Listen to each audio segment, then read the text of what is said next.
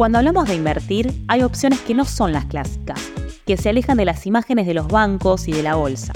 Hoy vamos a hablar de las tierras raras. Organizar tu plata, saldar las deudas. Si pensás que las finanzas son un idioma dificilísimo de aprender, tranqui. Nosotros te lo hacemos más fácil. Esto es Finanzas al Toque, un podcast del cronista. Las tierras raras se han vuelto un elemento crucial en la guerra comercial entre Estados Unidos y China. Actualmente, alrededor del 80% de las que utiliza Estados Unidos son importadas por el gigante asiático. ¿Pero qué son las tierras raras?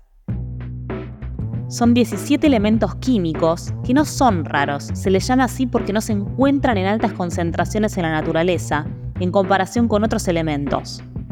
Son además esenciales para la fabricación de productos de alta tecnología y para las energías renovables, como las turbinas eólicas o los coches eléctricos. Invertir en tierras raras puede ser una forma lucrativa de diversificar tu cartera.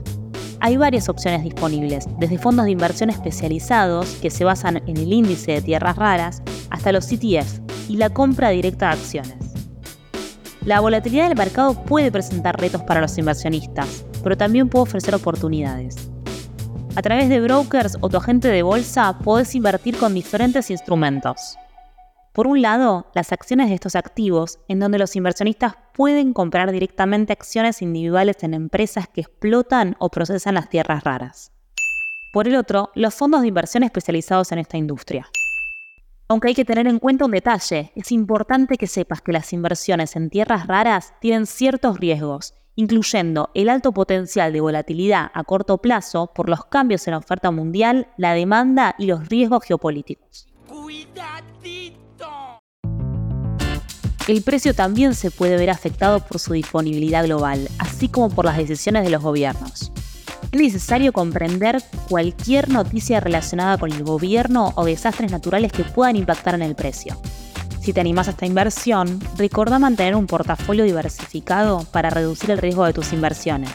Por ejemplo, no es recomendable invertir toda tu plata en un solo metal precioso, siendo la producción limitada o el precio altamente volátil. Si te sirvió esta información, compartila con otros. Seguro te lo van a agradecer. Y seguinos en nuestro canal de Spotify. Todas las semanas vas a encontrar muchos más tips para mantener tus finanzas al toque. Finanzas al Toque es una producción del cronista en colaboración con Posta. Guión, producción y locución, Candelaria Domínguez. Coordinación, Florencia Pula. Producción, Guido Escolo y Josefina Delía. Edición, Jeremías Juárez. Producción ejecutiva, Luciano Banchero y Diego del Agostino. Y yo soy Candelaria Domínguez. Hasta la próxima.